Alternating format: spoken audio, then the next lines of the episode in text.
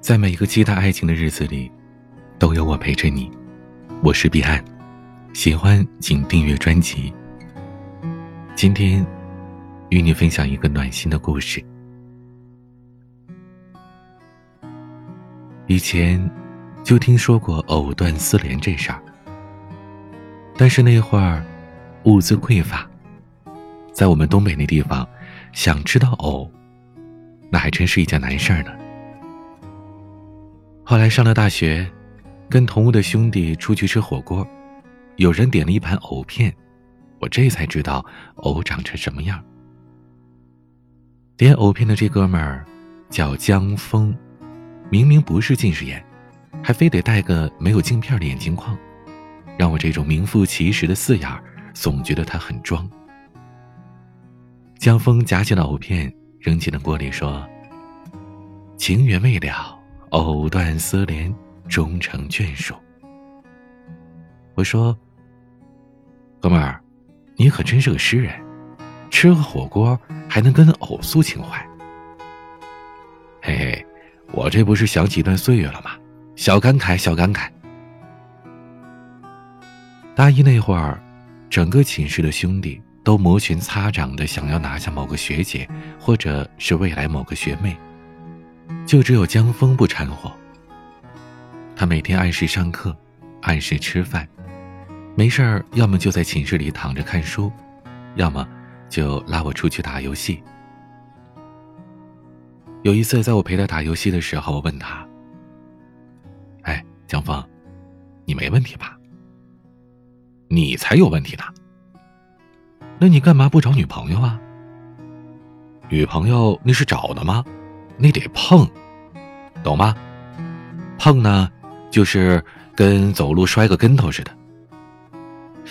摔跟头，那多疼啊！哎，彼岸，你不懂。我跟你说啊，真爱必须是痛并快乐着的。行吧，我虽然不太懂，但我知道江峰确实牛啊，整个大一。人家就自己这么溜溜达达的过来了。寝室里的几个兄弟都有女朋友了，没事就秀恩爱。每次一煲电话粥，都特意站到江峰的旁边，对着电话那头，一口一个小宝贝儿，啊，一口一句亲爱的。人家江峰呢，是也不恼也不闹，就是笑笑，然后对着电话里边喊：“姑娘，你怎么找了这么一个傻子呀？”时间长了，寝室这帮兄弟没人敢到江峰跟前嘚瑟。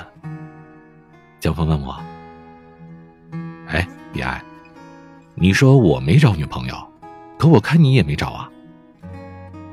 女朋友，我也得找得到才算呀。”哈哈，我还以为你看我单身可怜，想陪着我呢。去你的！大二下学期。学校组织辩论赛，题目是“大学期间是否应该恋爱”。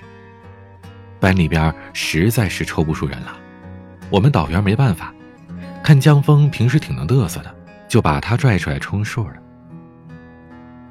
要不说呀，有的时候这爱情来的还真是邪乎。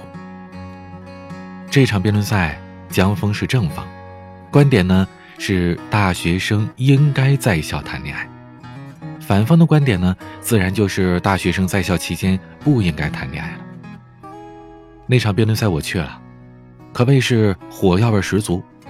江峰的口才了得呀，举一反三，据理力争，分析的那叫是头头是道的，就差痛哭流涕了。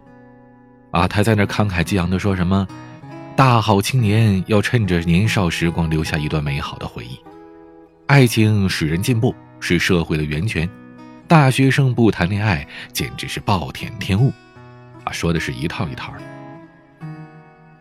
其实本来呢，在学校里边谈恋爱啊，这事儿挺正常的，但是呢，又有太多不正常的事儿发生在校园里，比如学生夜不归宿，比如大白天的就能看着跪地求爱的，比如晚上在小树林里做人工呼吸的，这些现象。让一些纯情的学弟学妹们大晚上的都不敢出门了，总的来说呢，还是不太好的。可江峰这小子啊，口才太好了，他愣是把反方给逼得没力气。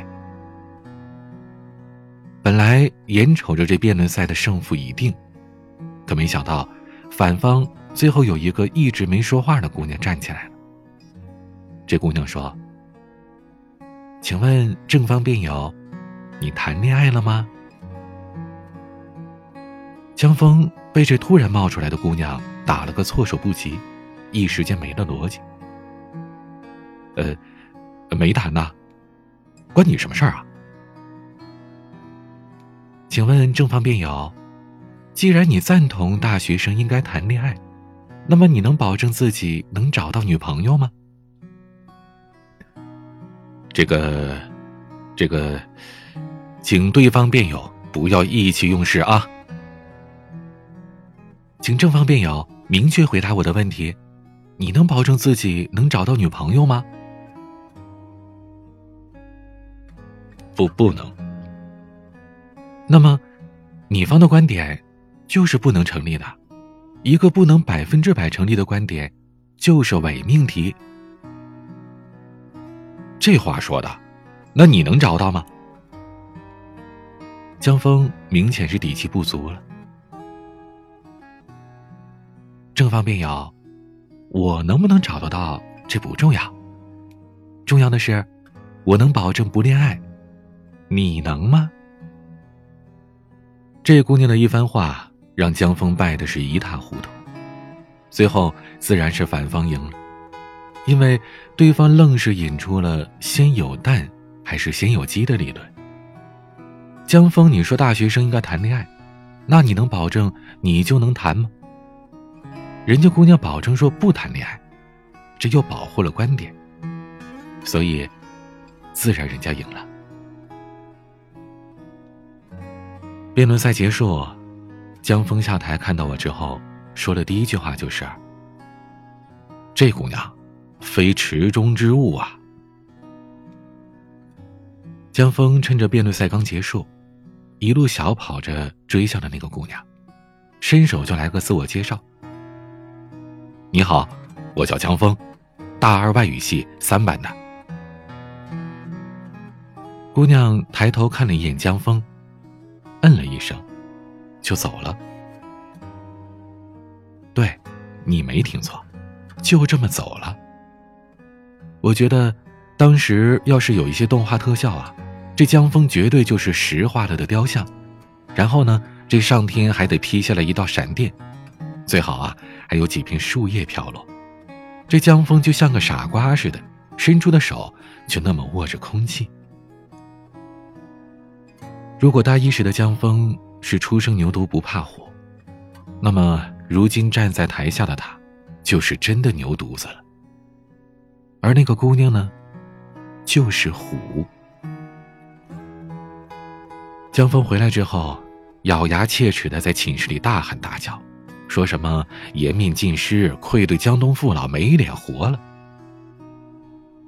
我说：“哎，疯子。”你就别装了，没人认识你，哪有什么颜面让你损失啊？说白了，你呀就是让一姑娘给干灭了。但也没事儿，无非呢就是几个戏的饭后谈资罢了。过俩月呀，这事儿就过去了，没人记得。所以呢，你呀也别放在心上啊，乖啊。可没曾想，江峰突然像鬼上身了似的。搬了个凳子就坐在我面前，带着一种我从来没见过的微笑，跟我说：“彼岸呐，你知道吗？我今儿摔了一跟头。”啊？不对吧？我也没见你摔倒啊。哎呀，不是，这儿这儿，心脏这儿，摔了一跟头，一大跟头。我呀，爱上这姑娘了。谁呀？哪个姑娘？说吧，怎么没摔死你了？就是那个刚才辩论赛上把我干灭那姑娘啊！哎，你知道那姑娘叫啥吗？她竟然叫渔火！渔火？渔火怎么着了？烧着你了？滚！我叫江峰，人家叫渔火，江枫渔火呀，多般配呀！张记的枫桥夜泊，一千两百年以前我们就在一起了。江峰一副陶醉了的表情，摇头摆尾的在那嘚瑟，好像下一分钟就要跟那姑娘洞房了。哎，疯子，你可想清楚了。那江枫渔火可是对愁眠呢，你可悠着点我觉得这姑娘不是你这犊子能罩得住的。哎，你还别说，是姑娘就得谈恋爱不是？小爷我就吃定她了。那成吧，那我就祝您二位早日比翼双飞，停车坐爱枫林晚了。果然呢，从那天之后，江峰这小子就跟打了鸡血似的，满学院的找人托关系，就发誓啊，非把渔火这姑娘给找出来。结果呢，是功夫不负有心人，某天晚自习结束了，我跟江峰打算出去吃夜宵，正走到楼后面的时候，听到一个女生叫：“渔火，慢点走。”江峰把烟头一扔，直接就奔了过去。如果这一刻还能再加个特效，一定是那种慢动作外加上一个笑容狡黠的男子，正奔向一个如花似玉的姑娘。怎么形容呢？就越想啊，越像是一部恐怖片。江峰跑到渔火面前，又做了一次自我介绍：“你好，我叫江峰，大二外语系三班的。”哟，这不是那个“大好青春岁月必须留下一段美好回忆”的正方辩友吗？啊，没错没错，啊，正是小弟我。怎么了？这是大晚上的不回寝室，跑这儿找回忆来了？哎，姑娘，你是吃仙人掌长大的吗？能说话不带刺儿吗？嘿，那可真对不起了。打会说话那天起啊。本姑娘就这样，尤其看不惯你这样的。啊，我哪样啊？呵呵，人样。说完，渔火转身就走了，留下了一个彻底石化的江峰。我也不是没劝过江峰，疯子，实在不行咱就算了。这姑娘浑身带刺儿。整个就一刺猬，你没事儿就别往上扑了。可是江峰不干，他就非说：“彼岸，只要是个姑娘，只要她还单着，我就非得把她给弄明白。你瞧好吧。”江峰用尽所有追姑娘的办法，整整历时一年。虽然渔火也一直单着，但就是咬死了不同意江峰。就跟这俩人有多大仇似的。一开始呢，很多人都看江峰笑话，可时间长了，大家慢慢都觉得江峰挺不容易的。江峰大晚上的就站在门口等着，就为了能看上渔火一眼，说上两句话，提前打好了热水给人家备着，吃饭抢着刷卡，周末还拽着人家出去吃饭看电影，用尽了一切他能想到的方法。可人家渔火就是不买账，眼瞅着大三快结束了，这大四立马就来了。毕业论文、工作安排，哪件事儿看着都比追姑娘要重要的多。江峰也不傻，所以他找了个机会把渔火给约了出来。渔火，我是喜欢你，以至于整个大学期间，我眼里就你这么一个姑娘。别人都问我。看上你哪儿了？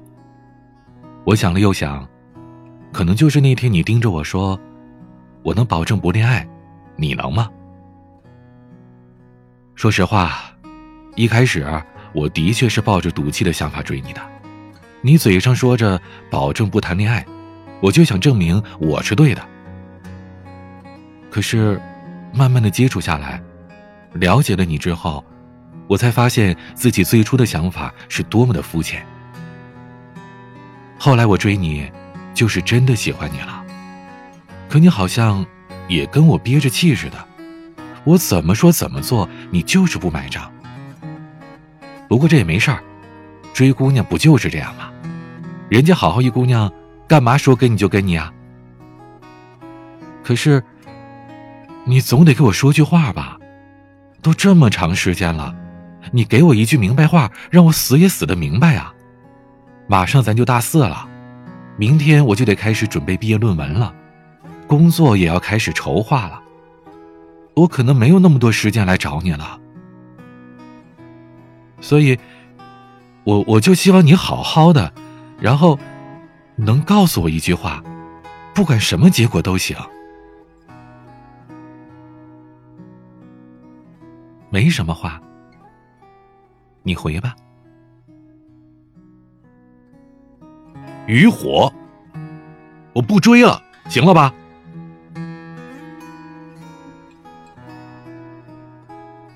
江峰。就这样被渔火给重伤了。他萎靡了一阵子，然后又恢复到了从前的样子。每天按时上课，按时吃饭，按时睡觉。只是不再找我打游戏了，人也变得安分起来。大四了，谁都知道，时间已经不是那么经用了。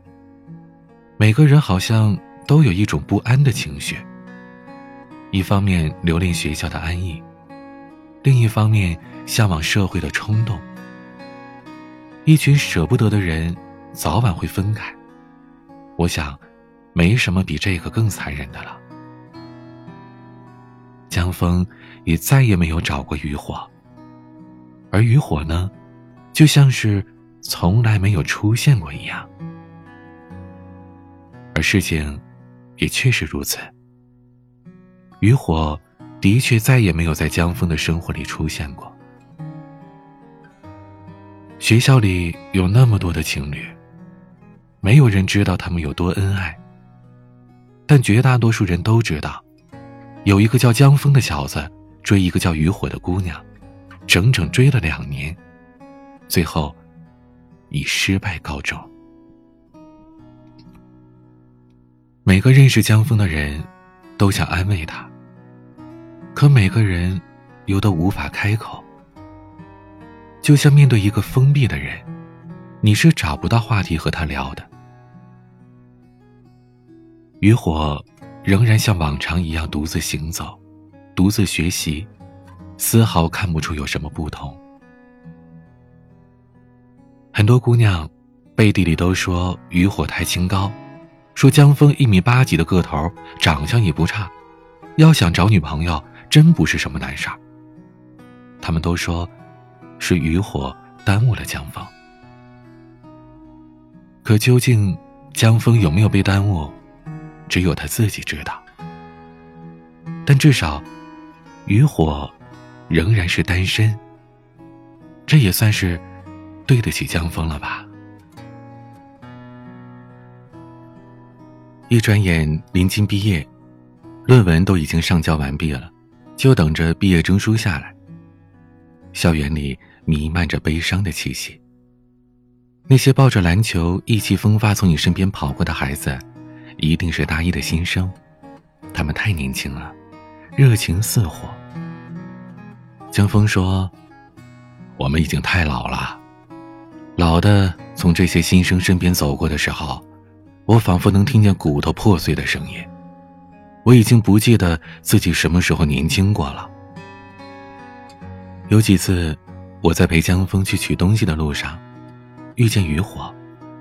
他还是老样子，长发垂肩，目视前方。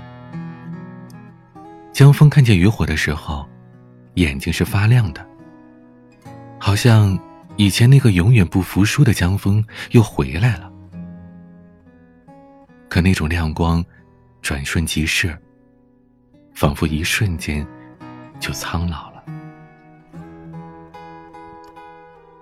江峰不止一次的跟我说：“他最庆幸的，就是参加了那场辩论赛，而最后悔的，也是参加了那场辩论赛。他说：“如果没参加，他不会爱上渔火，也不会让自己变成今天这样。”他说：“渔火好像拿走了他所有的骄傲，让他开始怀疑一切，不信任一切。可这些归根结底，都不是渔火的错。”江峰也知道，爱情这事儿是勉强不来的。对不对得上眼，一开始就决定了。这期间也不是没有别的姑娘喜欢江峰，可江峰就是不喜欢。任凭别的姑娘如何哭闹，也不管她们如何的优秀，就单凭一个不喜欢，就能把一个人全盘否定。爱情说起来甜蜜，但也最不公平。就像他自己，不管自己多么优秀，不管功课拿了多少学分，也不管自己今天穿了一件多么好看的衣服，在不喜欢你的人眼里，你别无两样，就是一个普通的不能再普通的人，就像一朵花一样。我不喜欢，你也只能是一株植物。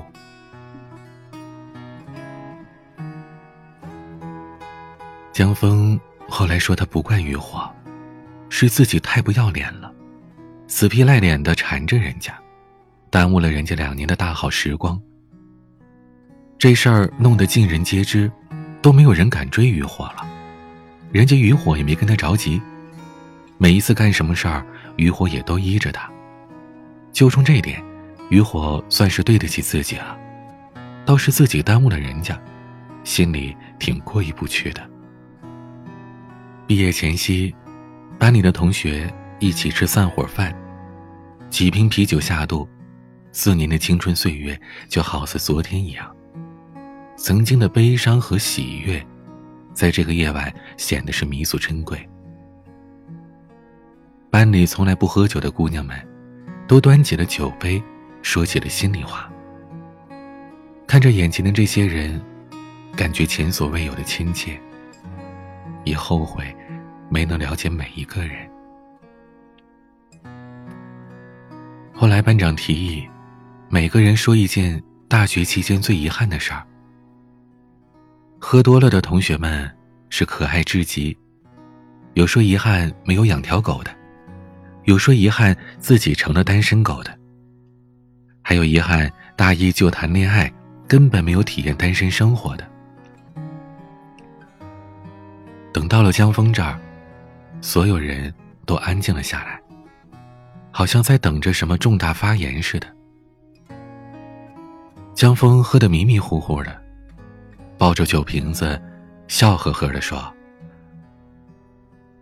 我呀，我最遗憾的事儿，就是没能在大学期间好好谈场恋爱，没能把那个叫余火的姑娘变成我孩儿他妈。”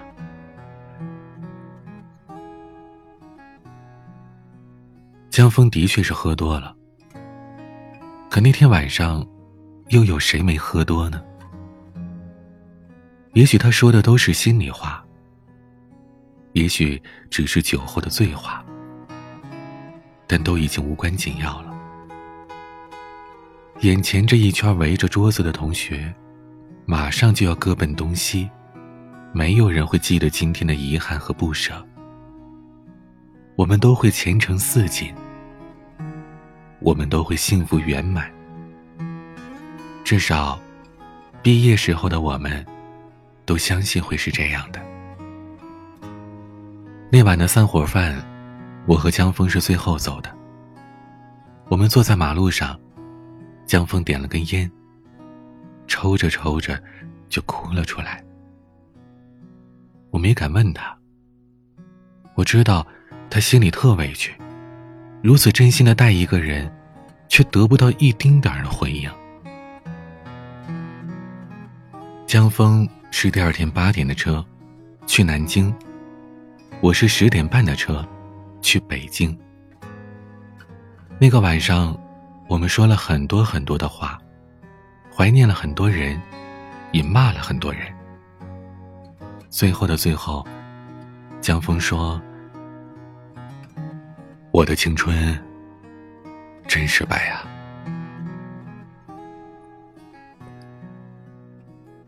故事如果讲到这儿就结束，我想很多人会觉得特别遗憾吧。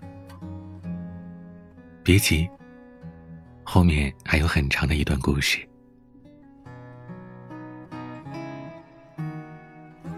第二天早上，寝室就剩下我俩了。因为前天晚上喝的太多，醒得有些晚。睁开眼睛的时候，听见江峰在收拾东西。我刚要起身，他一把把我按住。我对着墙，背对着他。只听他说：“别按，别起来了，也别送我，我自己走就好了。你多保重，常联系。”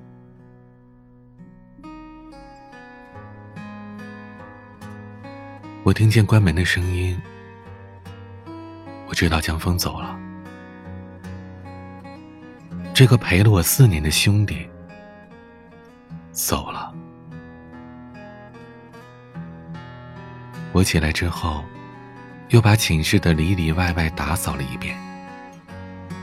我知道，此生再也没有机会踏进这间待了四年的屋子。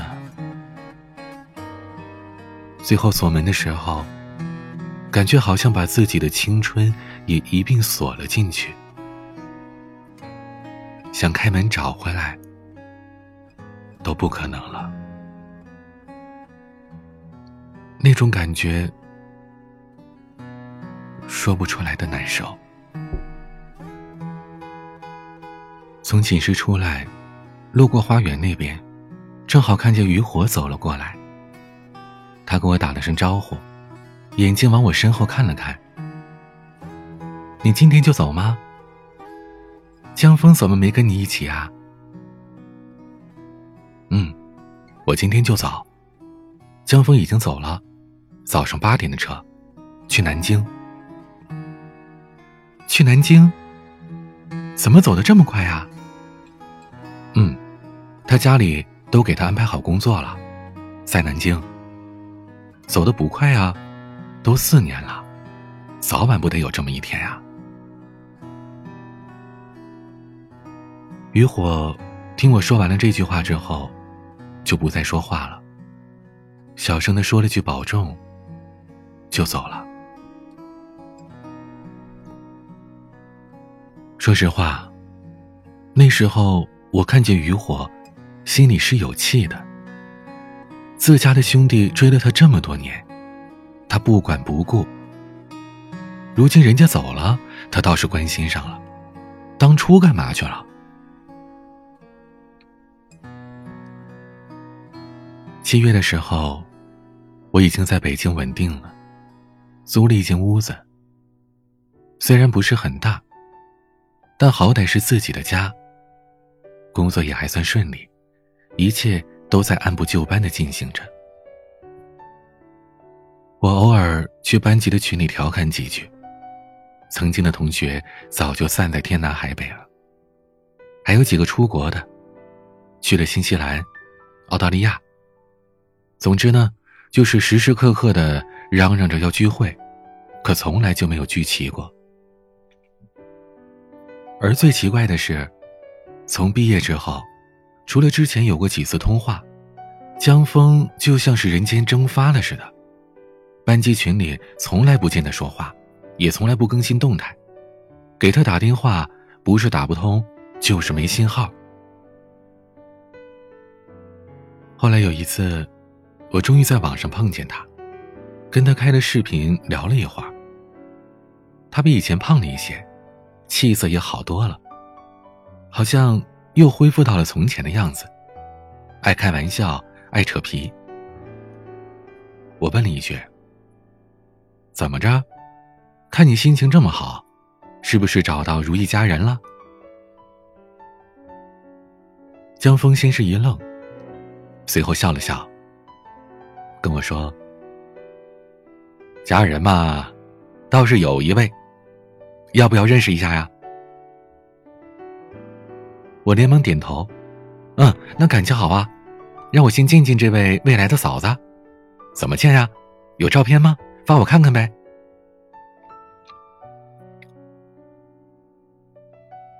视频里的江峰先是一笑。他那笑容啊，我太了解了。大学的时候，只要是他这笑容出现，准是又想到什么歪点子了。不过呢，我倒是没怎么紧张，反正不是逗我，就是开玩笑呗。只听江峰在视频的那边说：“渔火，哎，来一下，见见我兄弟。”如果说。我听见他喊渔火，让我经历一下。那么渔火满面笑容的跑过来，坐在江峰旁边跟我打招呼时，我已经彻底被惊到了，手里的水杯都快握不住了。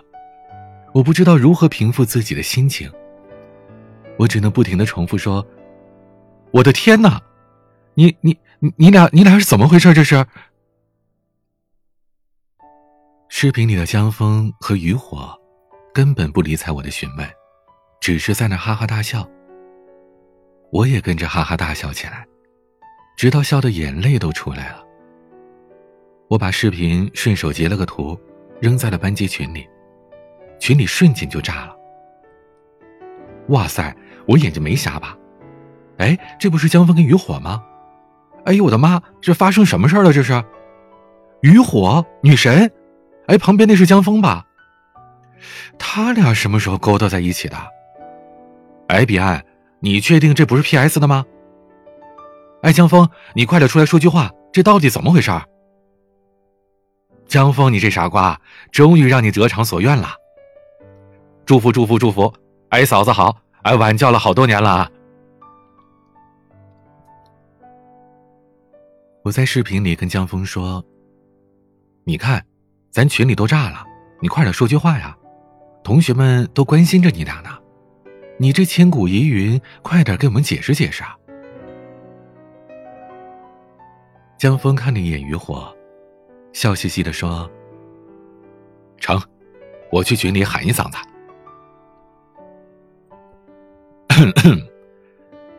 各位同学，好久没见呐，先问声好了。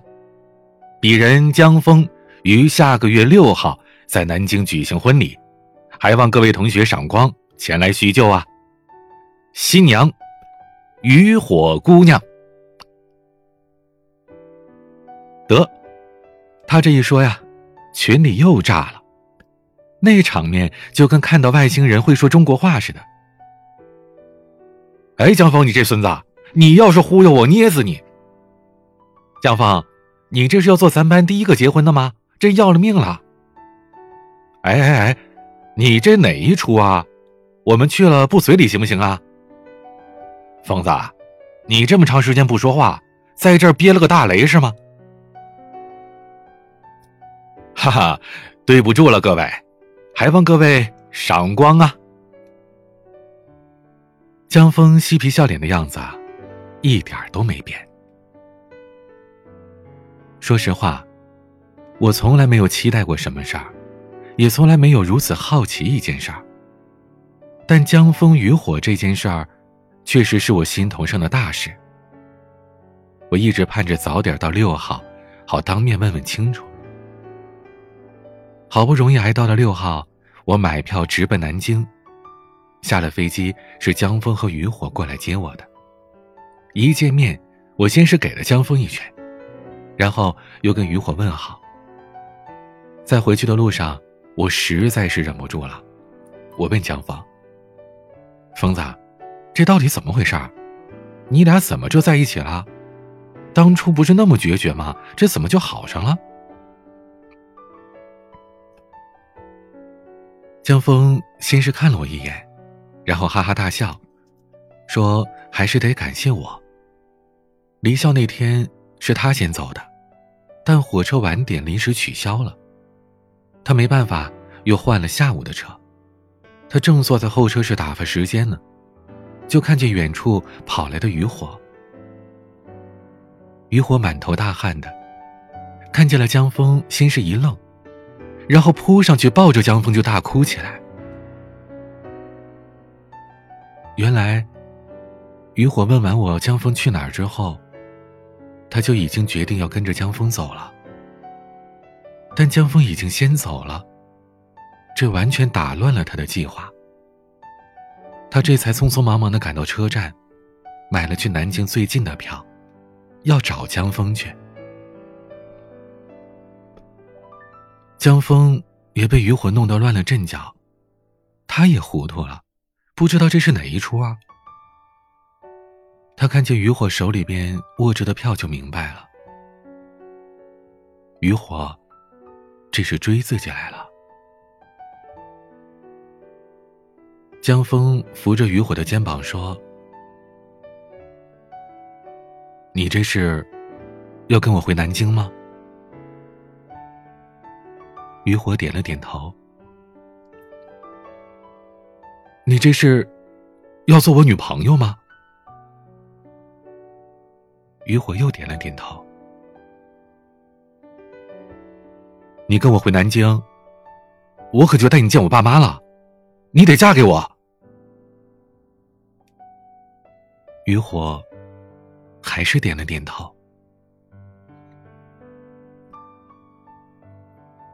江峰看见火车来了。拽着渔火就往车上跑，生怕下一秒渔火就改变了主意。等两个人坐上了车，江峰这颗心还跟什么似的，七上八下的。等车开起来了，他才想到问渔火是为什么。原来，当年江峰跳下台去找渔火的时候，渔火就已经喜欢上江峰了。但碍于姑娘的脸面，余火只能把她当空气。再加上俩人辩论的观点正好相反，而余火又是骨子里说一不二的姑娘。她在辩论上说：“大学不谈恋爱，那就不谈，不管你是谁。”所以，江峰就这样傻呵呵的追了人家好几年。余火当时特怕自己的冷淡会赶走江峰，但江峰就好像是不畏艰险的战士似的，不管余火怎么对自己，他仍然一心对余火好。那时候，余火就下定了决心，等他俩一毕业就结婚，爱谁谁。但是没毕业，就是不行。余火也说不清楚是在跟谁较劲，可能只是一个面子问题。端在那儿那么久，差不多整个学校的人都知道余火不喜欢江峰了，他还怎么开口接受啊？就这么一拖再拖，拖到了毕业。那天晚上，江峰跟余火说完那段话之后。余火就说了一句话：“没什么话，你回吧。”他听见江峰气得直咬牙，但也还是面无表情的走了。在走过了一个楼的拐角处，他就再也端不住了，蹲在地上痛哭起来。他知道。这次是彻底的伤了江峰，但那要命却又微不足道的少女的自尊心，就是让他没有办法开口服软。就这样，江峰彻底从他的生活里消失了。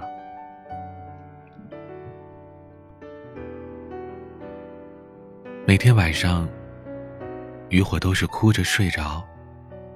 又哭着醒来，寝室里的同学们议论纷纷的，但渔火也管不了那么多了。在大四的那一年，渔火唯一的祈求就是，江峰仍然爱着他。直到毕业离开的那天，渔火知道江峰已经提前回了南京，这才彻底绷不住了。他放下了那没有意义的自尊和少女的矜持，打了车，一路痛哭着到了车站。就连出租车的师傅都以为这姑娘是错过车了。在车站，渔火看见江峰没有走，他又惊又喜，扑上去就哭了起来。最后，他们两个人拉着手下了车，一路顺畅的回家见了江峰的家长。这门亲事。就算是定了下来，余火也在南京找到了工作。江峰工作了一年，攒了点钱，再让家里支援下，付了个首付，两个人就决定结婚了。他们的婚礼举行的热闹非凡，许久未见的老同学都到场了，就连国外的都赶回来了。大家都说，错过什么，也不能错过江峰和渔火的婚礼，因为从某种意义上来说，他俩就是我们的青春，一个充满了遗憾和美好回忆的青春。况且，这还是我们这些人里唯一一对修成正果的大学同学。江峰和渔火端着酒杯过来敬酒的时候，江峰跟我说：“彼岸，当初你还跟我说，江枫渔火对愁眠呢，今天呢，咱得改改了，得改成江枫渔火不愁眠。”好好好，你是新郎，咋说都对，那我就祝你俩夜夜不愁眠。早生贵子啦！嘿嘿，借你吉言，我们家余火肚子里啊，还真有呢。合着这小子来了个奉子成婚，这消息无疑又将整个婚礼的气氛推向了高潮。班里的同学这边又炸了，但毕竟不是在群里，表达的情绪还是会委婉些的。但在这么喜庆的日子里。迎来了这么个喜上加喜的消息，没把桌子掀翻，算是不错了。这是我第一次，也是唯一一次参加的同学婚礼。整场婚礼是在一群同学的惊叹当中进行的。后来我想，江枫渔火，或许本来就应该在一起。毕竟。一千两百年前，他们就在一起了。任凭以后的百转轮回，注定的，就是注定的。两年以后，江枫和渔火，仍然是我们同学里唯一一对结婚的。孩子快两岁了，是个女孩，叫江苏苏。我问她。为啥叫这名字啊？江峰白了我一眼，说：“姑苏城外寒山寺，取苏为名。瞧你没文化的。好吧，感情这一家人呐，一千两百年前就在一起了，还真得感谢那个落榜的张继呢。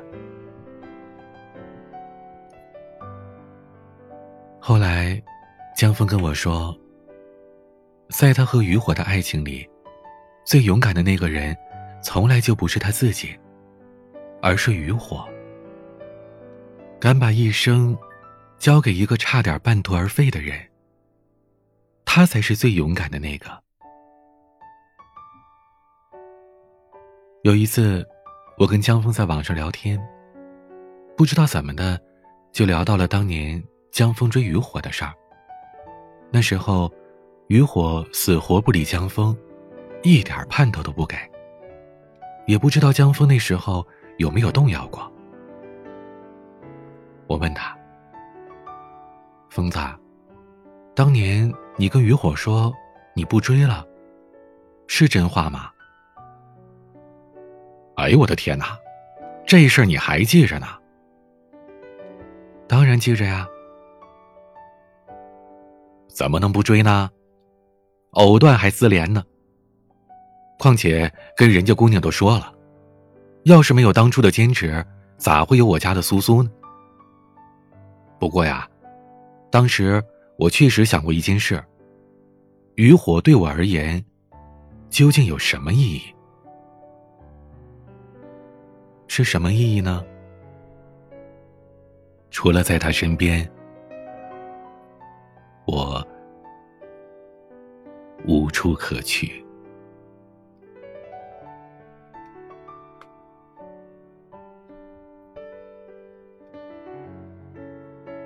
人们总说，有情人终成眷属。希望听完这个故事的你。也可以和你爱的人最终走到一起，再也不分离。我是彼岸，每天都会更新节目，每周都会送你一个走心的情感故事。如果你愿意，也可以把你的故事告诉我，在节目下方留言，或者关注我的微博。抖音都可以搜索 DJ 彼岸，也欢迎你添加我的私人微信号和我聊一聊。我的微信是彼岸幺五零八幺七，彼岸拼音的全拼加上数字幺五零八幺七。每个夜晚，用声音陪伴你。我是彼岸。晚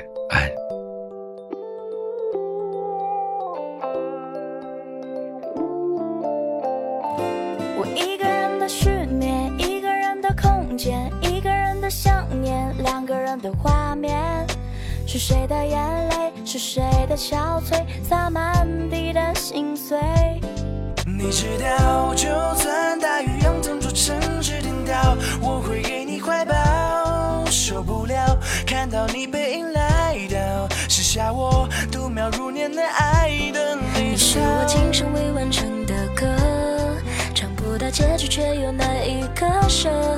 看你侧脸的轮廓在灯火中淹没，模糊了记忆每个角落。你说过会一直走陪着我，又勾手说你爱我，来生你不懂。我对你的爱有多浓？Hello Hello Hello Hello Hello Hello，我守在幸福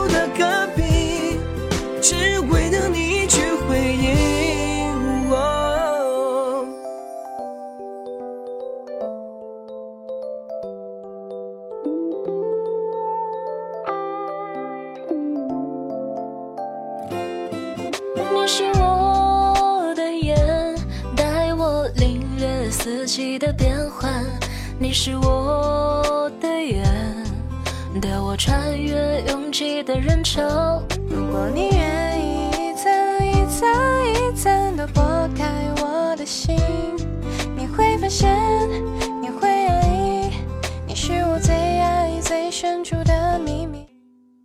就说谁比较帅得到你青睐？谁的肩膀能够靠过来？谁的未来有了你的存在？才显得精彩。Baby i i i i love you baby 藏藏在